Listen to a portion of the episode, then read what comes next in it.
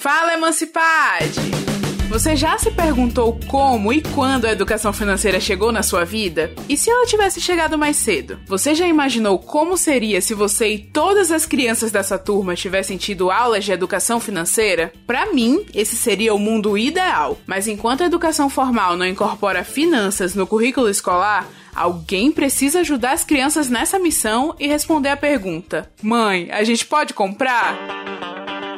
Eu sou Amanda Dias, consultora financeira, influenciadora digital, apresentadora desse podcast e responsável por acabar com aquele seu trauma do na volta a gente compra, tá, filho? Fala. Fala. Fala. Fala. Fala, Fala Emancipade. Eu garanto que a voz da sua mãe ecoou aí na sua cabeça agora. A visão da prateleira com os brinquedos vai lentamente se afastando enquanto ela vai te levando pela mão. E até hoje você tá aí esperando a tal da volta. Uau, que nostalgia, hein? Mas agora que você já cresceu e tem capacidade de entender, eu vou te dizer. Nesse dia, provavelmente sua mãe te ensinou uma valiosa lição sobre não fazer compras por impulso. Ou talvez ela só não tivesse dinheiro para comprar mesmo e não quis te explicar isso lá na hora. Afinal, estamos falando de mãe, né? Todo dia uma luta diferente para criar a gente. Porém, uma coisa é certa. Quanto mais cedo a família inclui as finanças no cotidiano de conversas com os pequenos e pequenas, mais ela deixa de ser tabu e passa a ser algo normal, como deveria ser.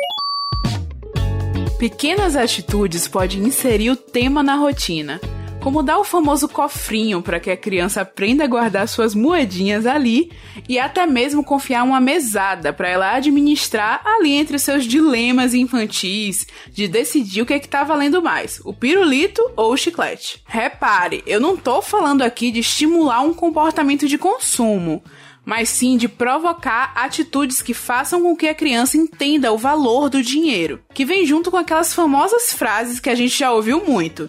Tipo, dinheiro não nasce em árvore. Eu não tô achando meu dinheiro no lixo, não, hein? E uma série de outras pérolas do livro de sabedorias de toda mãe.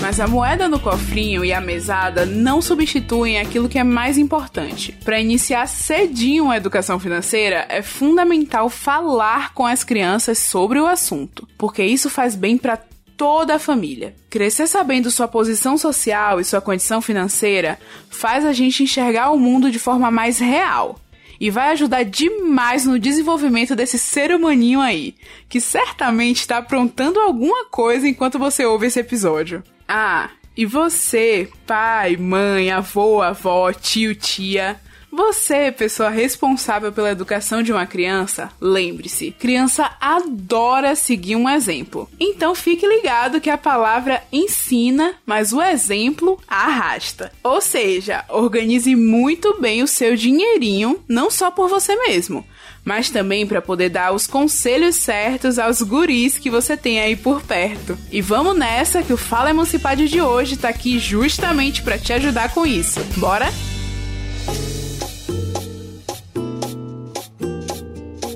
E para bater esse papo comigo, hoje a gente tá com a rainha da internet, Elisama Santos. Ela é educadora parental, psicanalista, escritora, palestrante e mãe de Miguel e Helena. Elisama, seja muito bem-vinda e eu já quero dizer que eu tô muito feliz que você aceitou o nosso convite para bater esse papo com a gente hoje. um prazer estar aqui, a rainha da internet foi ótimo.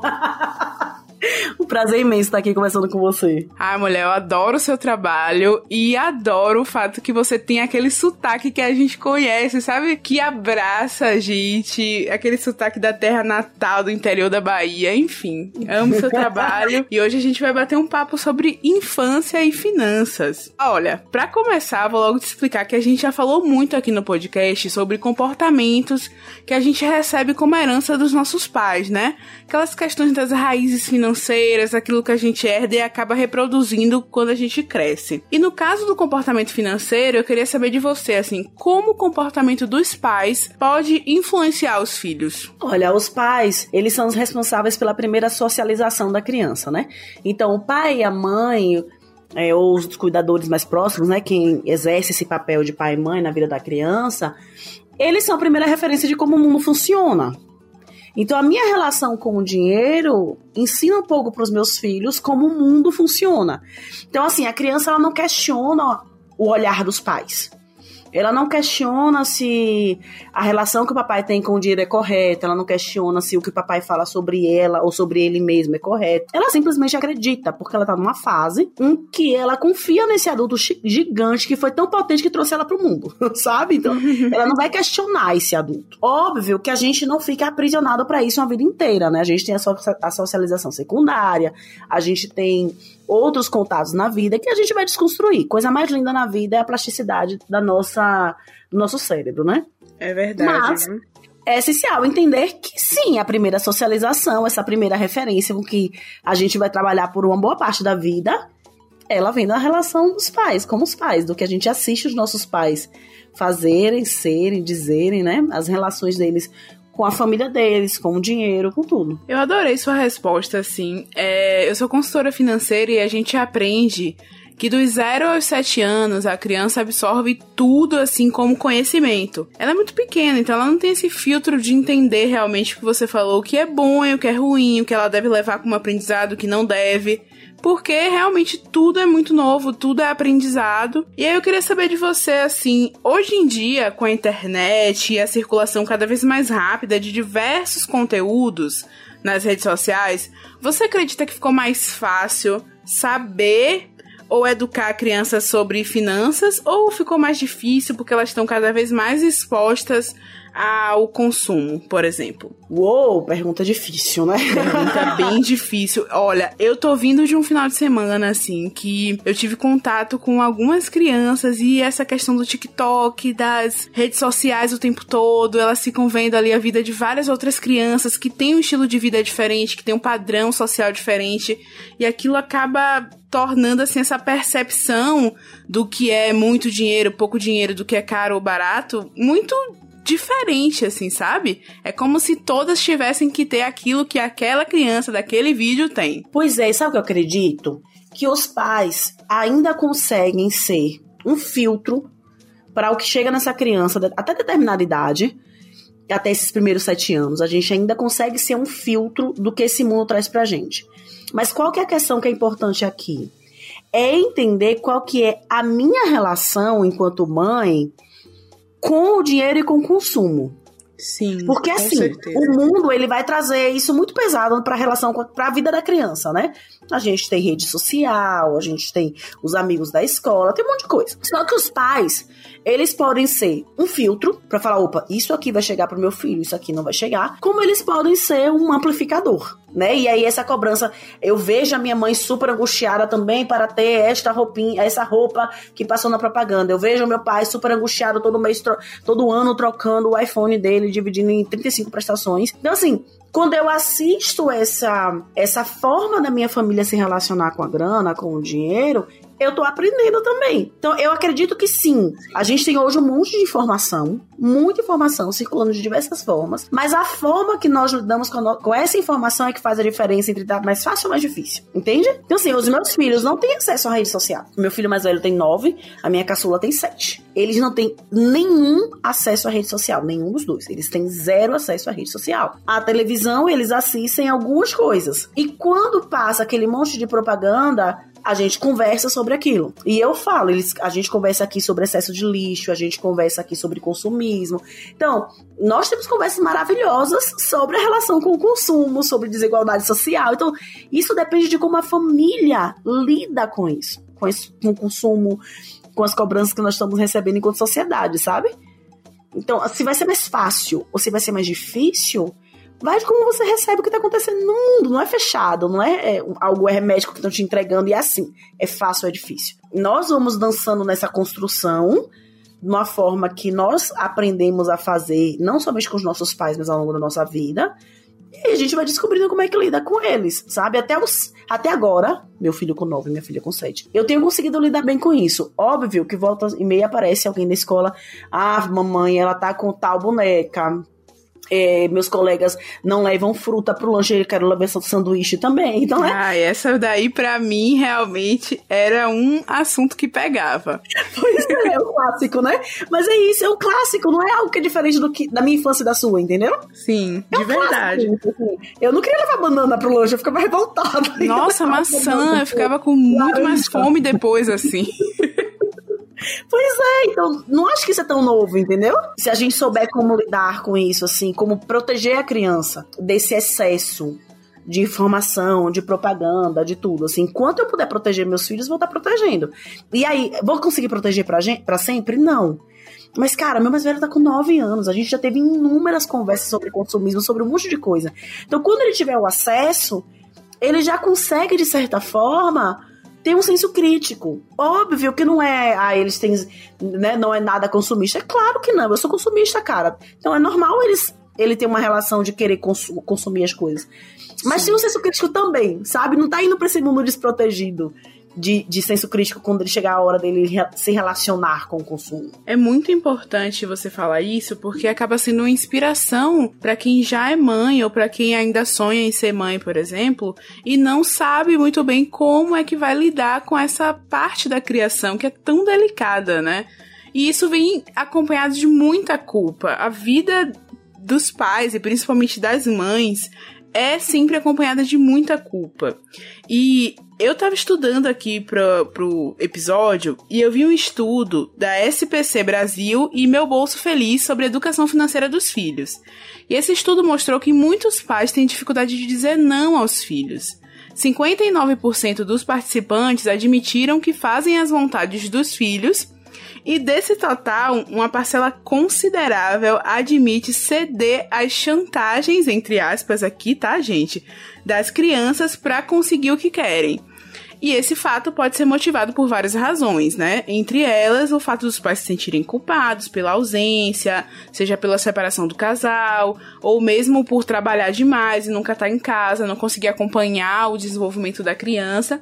E eles acabam é, suprindo essa culpa e essa vontade de estar mais com a criança com presentes e com consumo. E aí, eu queria saber de você, como você avalia esse comportamento de colocar o dinheiro ou o consumo como uma espécie de recompensa por essa ausência ou até por ou até mesmo para obrigar a criança a se comportar bem ou a tirar boas notas. Olha, a gente aprendeu nas nossas infâncias, né, na forma que nós começamos a ver o mundo, ver a sociedade, ver as relações, que você consegue coisas através da dor e você ganha brinde quando você se comporta bem.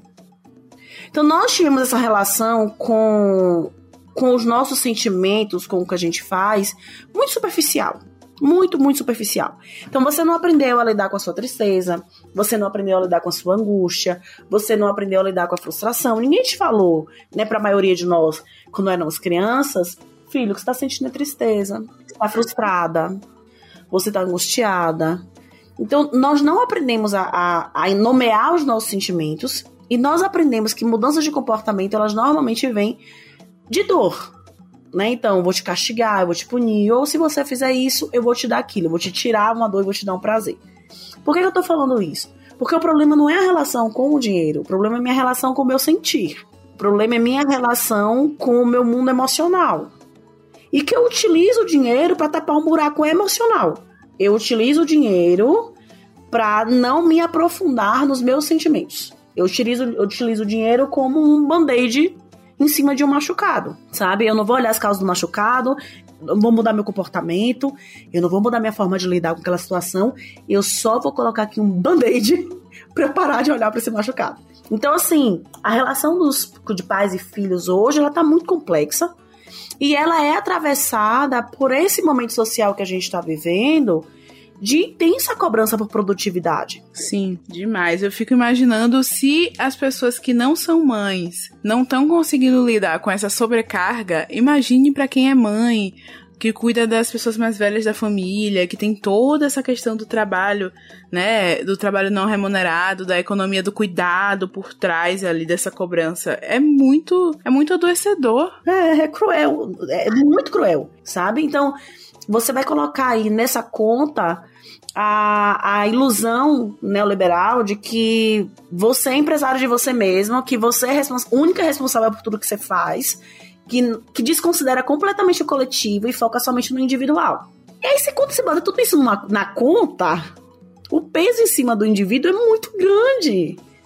Você olha para sua realidade e fala: Cara, eu não tô conseguindo produzir como eu deveria, eu não tô conseguindo ser a mãe que eu deveria, eu tô atolada nos meus, nos meus sentimentos aqui e a culpa é minha. Porque essa, essa ideia de que ah, nasce uma mãe, nasce a culpa.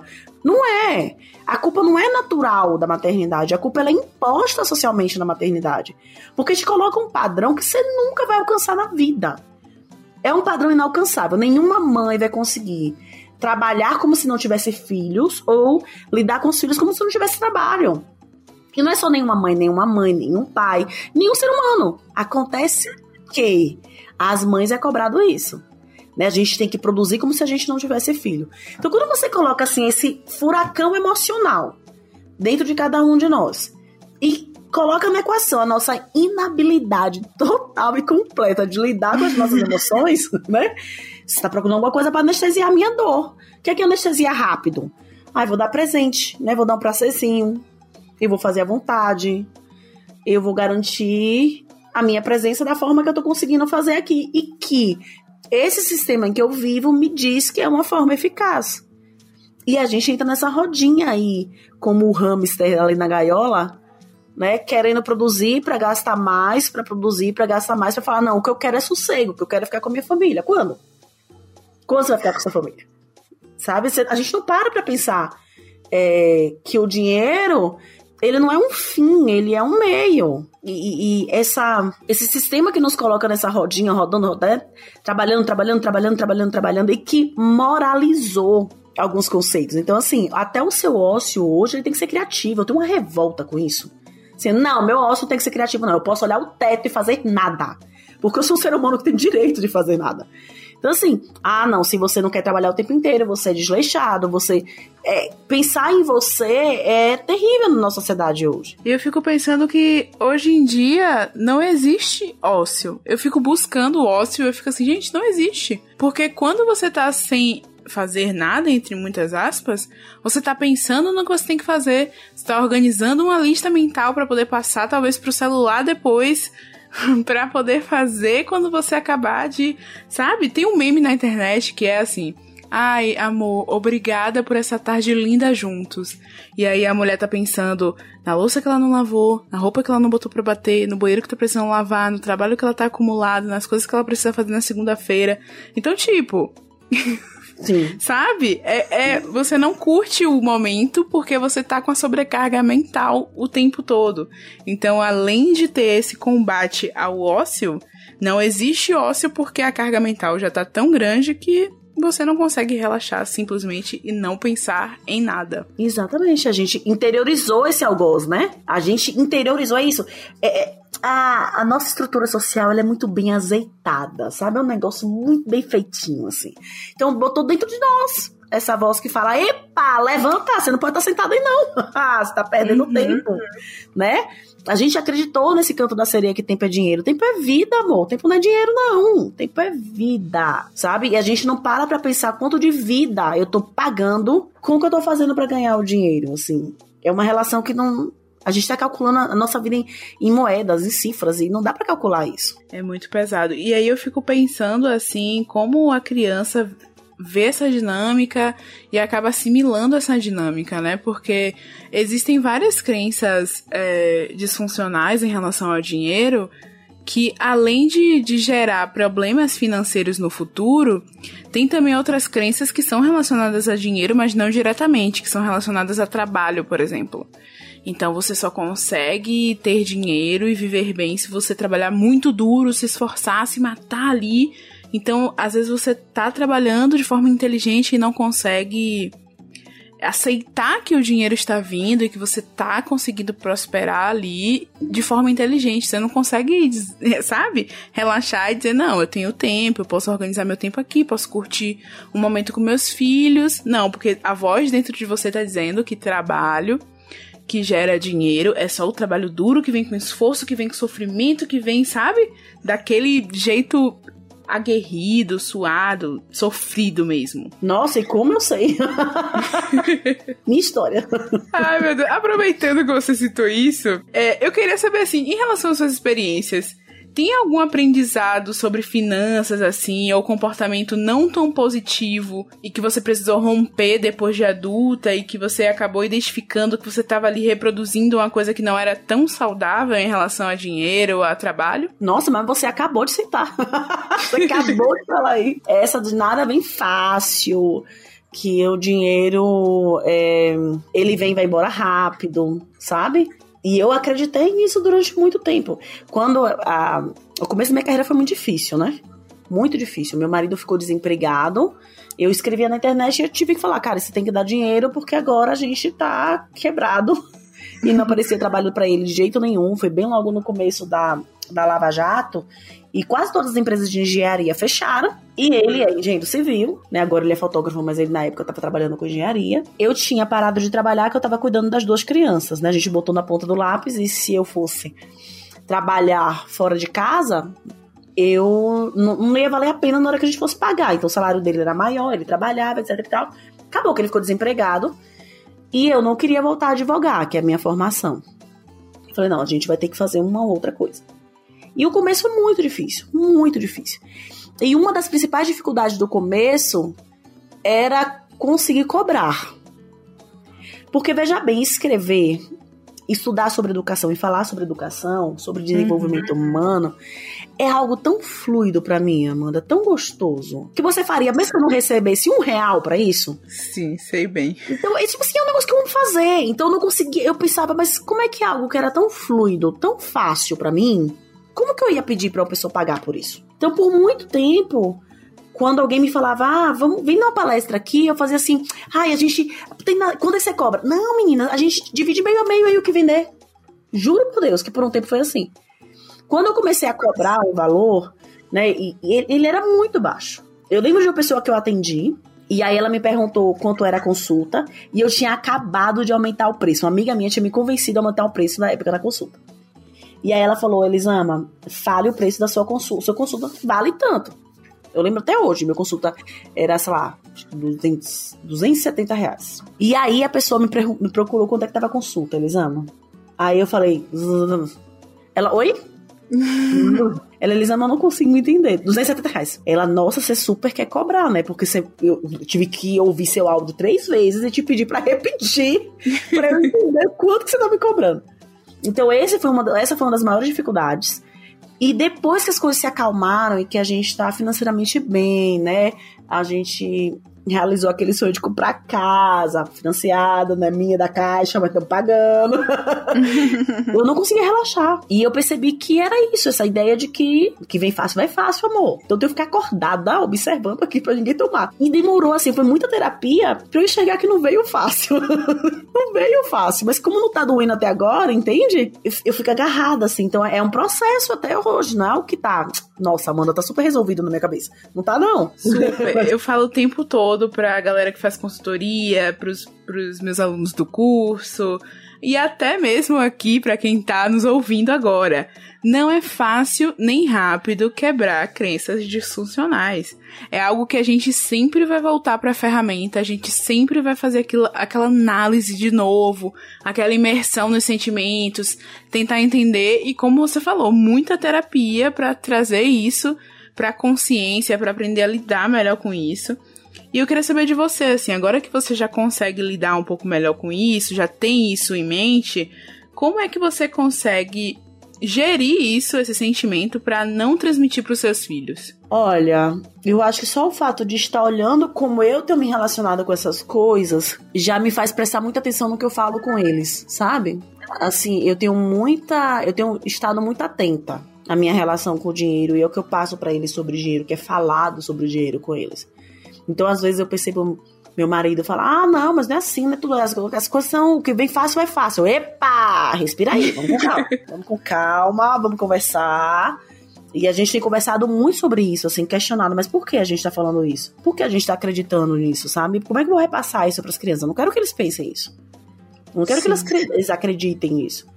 Então, eu acho que a gente tem, a minha geração, né, essa geração da gente agora, ela tem um pouco mais de condições sociais e emocionais de observar a responsabilidade emocional que nós temos com os nossos filhos. Então, muitos de nós viemos de, gerações de sobreviventes, cara. Assim, nossos pais são focados em manter a gente vivo inteiro, entendeu? Com certeza. Não dava pra pensar em outra coisa. Não dava pra pensar assim. Eu, eu lembro da, da ansiedade do meu pai em pagar a escola todo mês, das vezes que atrasou mensalidade, da preocupação do meu pai e da minha mãe, sabe? Então, assim, a escola, o estudo para eles era a minha única chance de não ter a vida igual a deles. E eles não conseguiam pensar muito em todo o resto. Hoje, graças ao que eles fizeram, eu consigo pensar em todo o resto. Não é porque eu sou melhor que eles, é que com o suporte deles, eu consigo pensar em mais, sabe? Eu consigo pensar e um pouquinho além do que, o que eles foram para mim. E aí eu acho que a gente está questionando mais esse. O que é que eu estou ensinando para criança sobre isso? Sobre dinheiro, sobre amor, sobre relacionamentos. É, das coisas que eu mais falo no meu trabalho, sem dúvida, é essa responsabilidade. Assim, você não está ensinando a criança somente a dizer bom dia, boa tarde, boa noite, a ter uma profissão. Você está ensinando essa criança o que é amor, como é que se consegue amor, como se atua nas relações, né? Como se consegue as coisas, o que é que ela merece, o que é merecimento, autoestima. É muito complexo e eu acho que os nossos pais não tiveram a oportunidade de entender a complexidade do, da missão deles nas nossas vidas, sabe? O foco era muito, vamos fazer vingar, vamos fazer esse povo é crescer. É verdade. E isso acaba inspirando até um pouco, né? Eu, eu vejo hoje essa questão da do levar fruta pra escola. Meu pai sempre me falava uma coisa assim também, ah, porque a gente tinha muito isso, né? Minha mãe se preocupava mais com essa questão de estar tá bem vestido, de levar presente para os amiguinhos nas festas, porque isso querendo ou não, na nossa, na nossa sociedade, é cobrado da mulher, né? Onde é que tá a mãe dessa criança que deixou o menino sair assim, todo malafronjado? Então a minha mãe tinha mais essa preocupação e o meu pai falava isso para mim o tempo todo. É melhor eu estar tá vestido desse jeito, mal vestido, ou tá desse jeito e tá com dinheiro no bolso. Tem muita gente que tá aí luxando, vestindo assim assado e tá com as contas tudo atrasadas e tá devendo e tal. Então, eu tive duas perspectivas, assim, né? Eu entendi que é importante estar bem apresentável, mas que não valia a pena se endividar por isso. Que não valia a pena nunca você adquirir uma dívida por conta de um consumo para passar uma imagem de algo que você não é ou não tem. E isso foi muito importante nesse sentido. Aprender a lidar com o dinheiro desde cedo pode ajudar a se tornar um adulto mais consciente das finanças, conseguindo atingir seus objetivos mais rapidamente. É possível ensinar os pequenos sobre esse assunto de um jeito que eles adoram, contando histórias. Aqui vão cinco dicas de livros de educação financeira para as crianças que preparamos para ajudar você nessa missão. O primeiro livro é O Pé de Meia Mágico. Esse livro fala da rotina de dois irmãos muito amigos, mas que pensam e agem de maneira diferente em relação a tudo, inclusive a dinheiro. A história faz uma reflexão sobre as vantagens da preservação dos brinquedos, roupas e incentiva o hábito da poupança. A segunda dica de leitura são Os Vingadores Salvando o Dia um gibi que ensina as crianças a se tornarem super-heróis das finanças. Ele pode ser adquirido gratuitamente, é só procurar aí na internet. A terceira dica é O Menino do Dinheiro. A história mostra um personagem determinado, sonhador e curioso e ensina sobre poupança e a conquista de objetivos financeiros. A quarta dica é o livro Descobrindo o Valor das Coisas o Guia da Educação Financeira para pais e professores ensinarem às crianças. Com a ajuda da turma da Mônica, esse livro ajuda os pais e professores a ensinarem às crianças temas da educação financeira de forma didática e lúdica. E a quinta dica é super legal. Dinheiro, dinheirinho, moeda no cofrim. Com a linguagem em versos, esse livro conta a história do porquinho Dindim, que ensina a arte de poupar. E aí, mamãe? E aí, papai? Vamos aproveitar essas dicas para transformar a nossa vida financeira em família? Para não perder as dicas valiosas que eu e meus convidados trazemos aqui todas as semanas, assine, siga e favorite o podcast Fala Emancipade na sua plataforma de áudio preferida. Ajuda aí a compartilhar esse conteúdo com todo mundo que você quer ver prosperar financeiramente. Olha lá a sua responsabilidade, hein?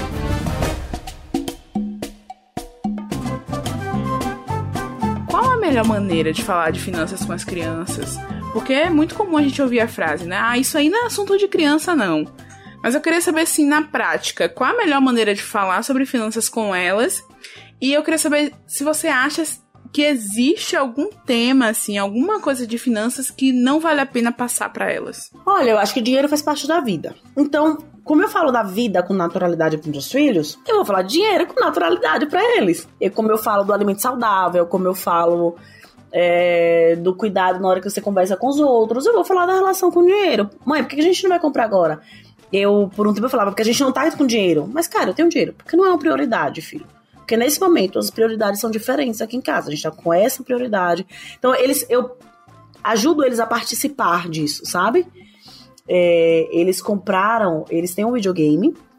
E essa história do videogame foi legal porque a minha sogra, ela sempre dá dinheiro para eles no aniversário e no Natal. Eles vinham juntando esse dinheiro. E aí o meu, vi, o meu vizinho vendeu um videogame usado. Eu falei que eu não, não compraria um videogame novo por conta do preço.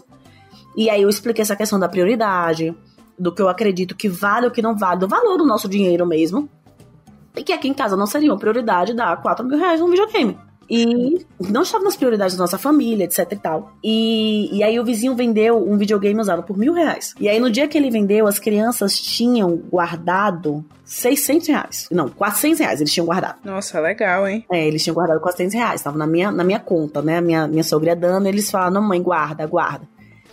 E aí, quando falou, Miguel foi o primeiro a falar: mãe, quanto que eu tenho em dinheiro? Filho, você tem 400 reais. Falta 600, né? Aí eu, ei, você consegue completar para mim?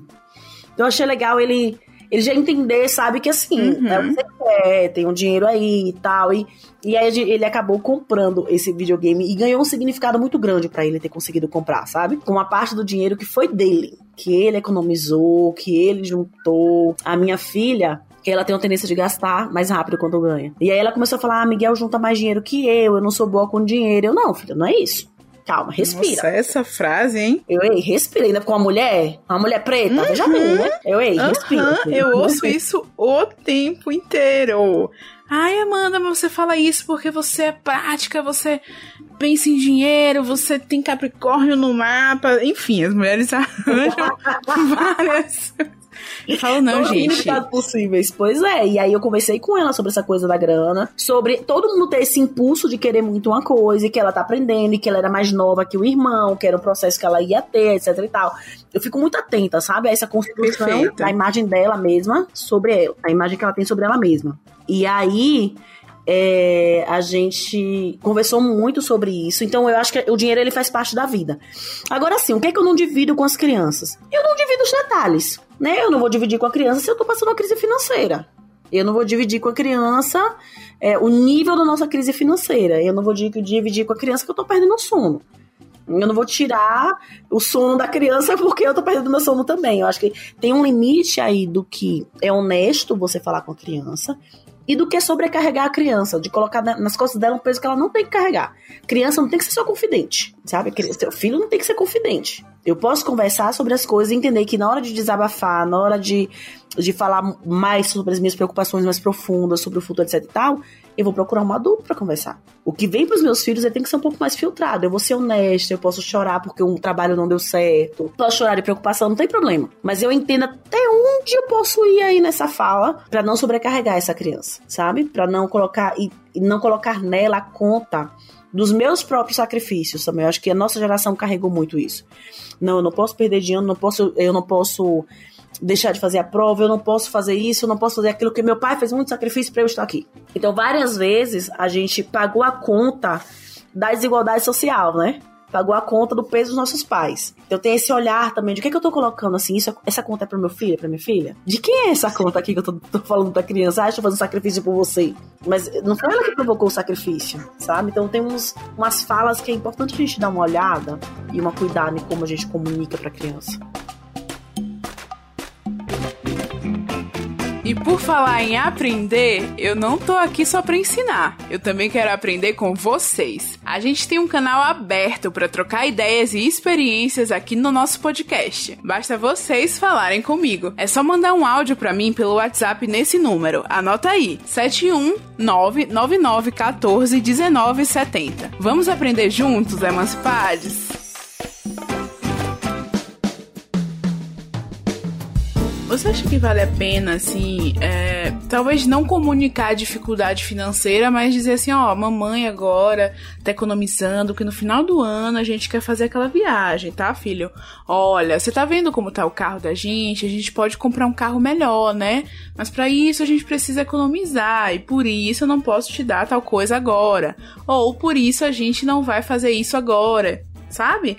Você acha que vale a pena falar assim? Eu queria saber assim de você, para quem nunca abordou educação financeira em casa, quais dicas você daria para mudar a postura? Por onde a gente deve começar? E queria saber também se você indicaria alguma dinâmica, brincadeira ou até livro infantil para quem tá iniciando nesse assunto. Olha, eu preciso dizer que eu não sou muito de ler livros sobre finanças, essas coisas não, assim, tipo, as crianças não, não é meu foco, sabe? Uhum. Não é muito meu foco, então não é algo que eu leio, que eu pesquiso, que eu que eu boto muito na jogada aqui em casa, não. Mas essas conversas a gente pode e deve dividir com a criança. Assim, olha, a gente não quer fazer aquela viagem, então a gente precisa de tantos reais para essa viagem. E agora essa é a nossa prioridade. Então a gente vai guardar o dinheiro aqui para essa viagem. É a criança ver os pais fazendo esse, esse peso e contrapeso aqui, né? O que é que vale a pena, o que não vale. Dividir essa reflexão com as crianças. É excelente para que elas aprendam a fazer essa reflexão, sabe? Eu acho que tem um olhar que a gente precisa ter da criança como um membro da família. Ela não é um acessório da família. Ela não é um negócio que você põe no carro e viaja e acabou. Ela é um membro da família e ela é um membro muito potente da família. É um membro que pode conversar com você e sonhar com você e se sentir feliz porque, real, porque realizou com você. A dica que eu dou muito é de como lidar com os quereres da criança. Né? A gente pode fazer uma lista de sonhos. Essa lista de sonhos não é uma lista de Papai Noel, não é uma lista de presentes que ela vai ganhar se ela se comportar muito bem. É só uma lista de quereres, cara. Eu sempre tive uhum. para as crianças. Agora a gente até não tá fazendo mais. É, depois da pandemia, a gente ficou tanto em casa que eu acho que parou. Mas quando a gente saía, assim, entrava no shopping. Ah, mamãe, eu quero isso. Nossa, vamos botar na sua lista de quereres? Pegava lá e anotava o pijama do dinossauro com não sei o que. E é pra lista de desejos. Não era a lista de coisas que a gente ia realizar, era só a lista de querer, cara. É só querer, tá tudo bem querer. Eu acho que a gente Sim. tem uma tendência de os pais, né, de reprimir o querer da criança com muita veemência. A gente não se contenta em dizer não. Eu tenho que convencer a criança Sim. que aquele querer ele é absurdo, ele é desrespeitoso, que ela não deveria querer o que ela quer. E isso é desgastante, e isso é prejudicial pro futuro da criança, sabe? Então a minha dica é uhum. é muito de você acolher o querer. Isso não quer dizer que você vai atender, isso não quer dizer que você vai fazer à vontade, mas de acolher mesmo, tá tudo bem querer. Nossa, filha, você quer isso? Vou anotar, anotar com detalhes. E essa é uma boa dica até mesmo para os adultos que tá, estão ouvindo a gente. Porque quando você adia uma decisão de compra ali, que você quer, imediatamente vai e compra, isso é muito negativo para as finanças, assim. Se você saiu de casa, não estava planejando aquele gasto, faz uma listinha de quereres, vai. Eu acho que vai funcionar bastante. Você adia é? a decisão, avalia melhor, vê se aquilo ainda faz sentido para você em um outro momento, sabe? Isso é fundamental. Eu conheço histórias, inclusive, de crianças, primas minhas, que elas juntavam dinheiro, né? Elas ganhavam uma mesadinha ali, iam juntando, juntando, juntando, e elas tinham um querer na lista incrível, assim, um querer top que elas queriam. Mas aí, quando elas conseguiam juntar finalmente o dinheiro, olhava para aquela quantidade de dinheiro, de moeda, de coisa que elas tinham juntado, ia lá e pensava assim: eu vou trocar tudo isso, todo esse trabalho, esses anos de economia, para comprar só isso aqui Eu não sei se eu quero tanto assim, não, mamãe. Vamos embora e tal, sabe? Sim, sim. É, eu gosto de trazer isso, de, de que o dinheiro não é só o dinheiro, é uma energia minha ali, é um cuidado, é o meu estudo, é, sabe? É a minha é a minha dedicação, é um tanto de vida aqui que eu, que eu dediquei para chegar esse dinheiro. Então eu vou tratar ele com respeito, pô.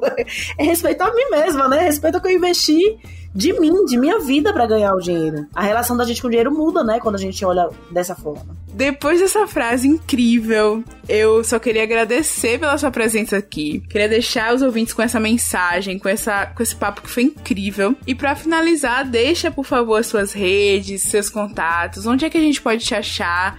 Faz o jabá dos seus livros também que são maravilhosos e conta pra gente onde é que a gente pode saber um pouco mais do seu trabalho, assim, acompanhar ainda mais essas falas tão poderosas. Olha, eu tô no Instagram, Elisama Santos C. Mas se jogar lá Elisama Santos, acho que acha fácil. Eu tô no YouTube. Facebook também é abandonado, mas tá lá também. é, tô com alguns projetos novos que em, em breve vão estar tá saindo aí de coisas legais. Sou autora de cinco livros, mas somente três estão à venda que é o Educação Não Violenta, em que eu apresento um, um conceito de uma educação com foco no emocional das crianças, que é bem bacana. O Porquê Gritamos, que também é em relação pai, pais e filhos, né, cuidadores e filhos, que fala um pouco mais sobre quem a gente é, por que, que a gente grita, o que a gente sente na relação com os filhos. E o meu novo xodó, que eu lancei nesse ano, que é o Conversas Corajosas, que é sobre a relação que nós temos com nós mesmos e com o mundo, né, sobre comunicação não violenta em todas as nossas relações. É um livro que eu tenho muito orgulho, que eu amo muito e que os três livros é, são fáceis de encontrar. Você encontra em qualquer loja online ou livraria presencial aí pelo país. Boa, muito obrigada. E obrigada a todos vocês que ouviram a gente até aqui. E eu queria dizer para vocês que não é fácil, não é rápido, mas aos pouquinhos a gente vai conseguindo falar de finanças de uma forma melhor. E vamos quebrar esse tabu, né? Vamos começar a falar de dinheiro em casa. Com certeza, vamos, vamos. um prazer imenso estar aqui, viu? Beijão. Beijo, querida.